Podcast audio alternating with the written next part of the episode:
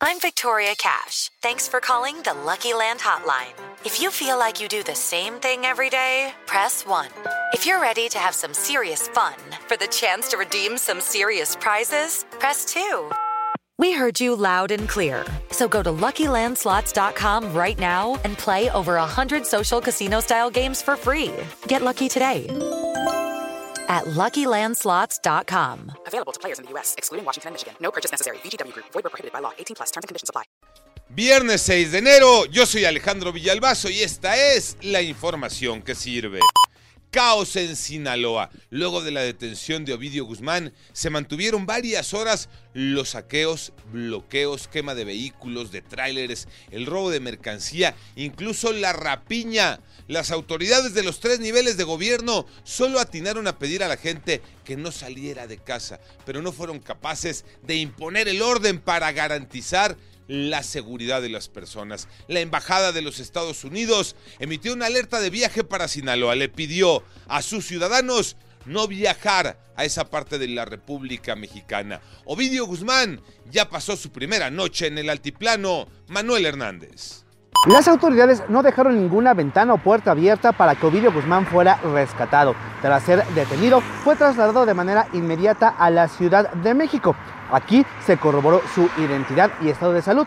Después de esto, la Fiscalía General de la República lo trasladó hasta el penal del Altiplano en el Estado de México. Ahí permanecerá preso en lo que se define su situación jurídica. Recordemos que cuenta con una solicitud de extradición por parte de los Estados Unidos. Sí a la rosca, pero con medida Iñaki Manero.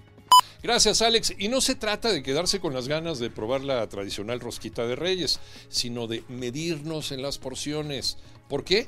Porque los altos contenidos de azúcar pueden tener consecuencias muy graves.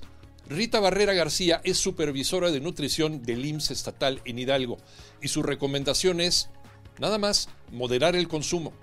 Una rebanada contiene un alto porcentaje de calorías y si a eso le sumamos que nos tomamos el chocolatito, el atolito o el tamalito, imaginen lo que puede pasar con personas que viven con diabetes y probablemente no lo saben. A cuidarse. El Culiacanazo 2.0 también le pegó al fútbol en general, al mundo del deporte Tocayo Cervantes.